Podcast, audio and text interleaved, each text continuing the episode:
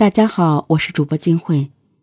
二零零九年十月二十八日清晨八点二十分，山西省太原市清徐县警方接到县人民医院报警电话，报案人是该医院急诊科的大夫。大夫报案称，急诊室刚刚送来一个年轻的女孩，身体受了重伤，人刚送过来时已经没有了心跳和脉搏。在经过半个小时的抢救后，宣布抢救无效死亡。医生在给死者进行抢救时，发现死者的背部有三处刀伤，这三处刀伤直接贯穿死者肺部，导致死者大量内出血死亡。警方查询了死者的信息，死者名叫王梅，二十三岁，甘肃人，在清徐县没有亲戚朋友，也没有工作。只有一个做生意的男朋友，目前两人是同居关系。王梅的男朋友名叫罗光，今年四十岁。据罗光讲，出事的当天早上，差不多是七点一刻，他接到朋友的电话，出门下楼，刚走出楼下单元门时，突然听到王梅的呼救声。罗光抬头看时，发现王梅趴在阳台的栏杆上。着急的罗光立马返回，冲上楼，顺利打开房门后，罗光发现此时的王梅已经瘫倒在地上。他一边给朋友打电话求救，一边抱起王梅，冲进楼下的车里，匆忙往医院赶。依据罗光的口供，王梅应该是被人袭击导致死亡。警方按照罗光的描述，试图还原案发时罗光的行动路线。照他所说，他出门时王梅情况还是好好的，就是在自己到了楼下后，才听到了王梅的呼救声。罗光家在四楼，警方做了两组实验，一组以最快的速度下楼再返回，记录用时为一分钟四十一秒。另一组以较慢的速度上下楼，记录时间为两分钟。也就是说，在罗光听到呼救再返回楼上时，最多用时也就是两分钟。凶徒利用这短短两分钟的时间行凶，明显不太合理。另外，门锁没有被撬动的痕迹，屋内的窗户也没有损坏、攀爬的痕迹。也就是说。在这短短的两分钟内，凶徒要进到屋内，并且刺伤女主人，还要在男人进屋前再离开，显然是很困难的。罗光自己也表示，自己上楼时，屋外的防盗门是锁着的，他是用钥匙打开的。进屋后，发现王梅倒在血泊之中，也没发现现场有别的人。但是罗光也表示自己绝对没有杀害王梅。警方对现场脚印进行了取证，在取样的每一处脚印都能对应屋内的鞋子，除了一个男士的运动鞋鞋印，一直没有找到对应的鞋子。直到警方拿到了罗光脚上穿着的鞋子后，证实那个鞋印正是罗光脚上穿的鞋子。也就是说，屋内除了罗光和王梅，并没有第三个人存在。罗光可能在撒谎。可奇怪的事情又来了，警方找到了与罗光住在同一单元楼一楼的住户。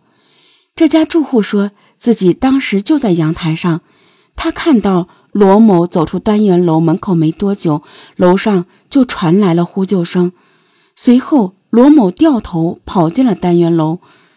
如果是这样的话，那住户看到的与罗某表述的就是一样的情况，那凶手就不是罗某。现场真的有别人在，但是现场线索又没法证明有第三者存在，到底是怎么回事呢？警方决定改变调查思路，从动机出发。重新整理案件，根据现场情况来看，死者屋内的财物没有丢失，屋内也没有翻找的痕迹，不像是为财杀人。另外，死者衣物完好，也没有遭遇性侵，也不像是为了色欲杀人。那么，行凶动机会不会是仇杀呢？但是一个外来人，平时很少跟人接触，从哪里来的仇家呢？经过调查后，警方发现，原来罗光早已经组建了家庭，除了妻子外，还有两个孩子。罗光的妻子侯小文一直知道王梅的存在，王梅也知道罗光已经成家。据罗光说，侯小文曾经来找王梅闹过几回，两人也曾经因为王梅的事大吵过几架，而两人现在也已经离了婚。警方找到了罗光的前妻侯小文，据侯小文说，案发那天他是上午九点到的店里，在这之前一直在自己的屋里，哪里都没有去过。但是警方发现，在询问过程中，侯小文的眼神一直都在躲避警方。警方翻看了他的手机，发现有很多他向朋友抱怨、愤怒和仇恨的聊天内容。同时，他也提到希望自己不出面，能有人帮忙教训王梅。但侯小文最终也表示，并没有找人杀王梅，自己只是有一团火在这儿，最多就是打他一顿，散散火，绝没有杀他。侯小文又说，他和罗光感情一直都很好，本来一家人生活过得平平淡淡，也挺自在。直到有一天，一个女人打电话到家里，说了她与罗光的关系后，侯小文才知道，自己一直信任的丈夫，原来早就背着自己在外面有了人。侯小文陷入了极大的痛苦中。但因常年的夫妻感情，使得侯小文也不忍心与罗光分开。侯小文表示，只要罗光与王梅断了，就可以重新开始。罗光答应了侯小文，可受到冷落的王梅却不甘心，在这期间曾割了两次手腕。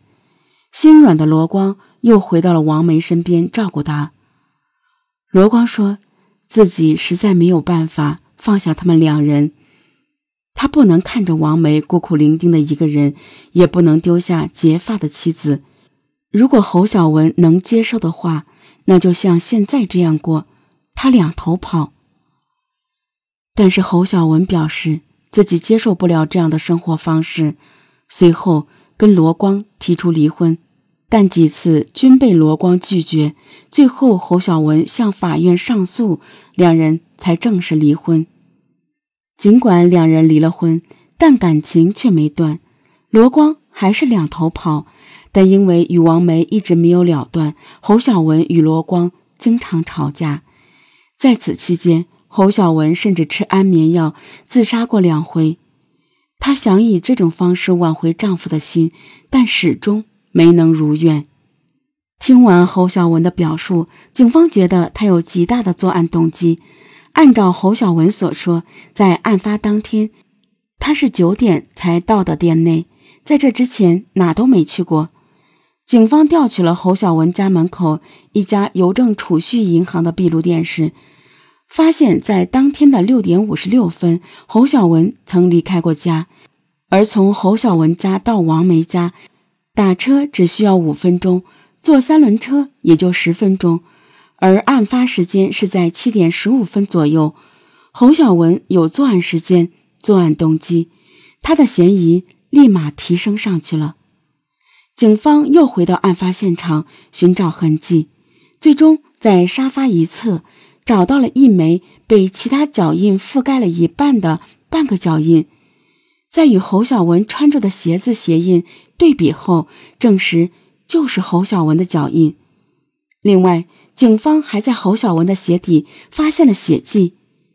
面对面前的侯小文，警方猜测，如果侯小文当时是穿着现在的衣服行凶，那么衣服上应该会沾有血迹。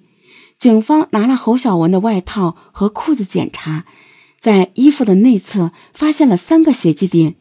经过鉴定，几个血迹点正是死者王梅的。侯小文最终交代。案发当天，侯小文把两个孩子送到了学校后，自己怀揣着水果刀，乘坐三轮车前往王梅的住处。当走到王梅家门口时，侯小文听到屋内王梅和罗光在对话，侯小文便潜伏在四楼与五楼的楼梯转角处等待着。后来，侯小文发现罗光出了门，但是王梅没有出来。等到罗光下楼后，侯小文便径直去敲门。王梅开门后看见是侯小文，便转身就走。侯小文急忙追上去，匆忙在王梅背后捅了几刀。听到王梅呼救后，侯小文吓得赶紧转身就跑。侯小文顺手关好门后，听到楼下传来了上楼的脚步声，他便转身往五楼躲藏。等到罗光进屋后，他再下楼离开。至此，这宗案件最终告破。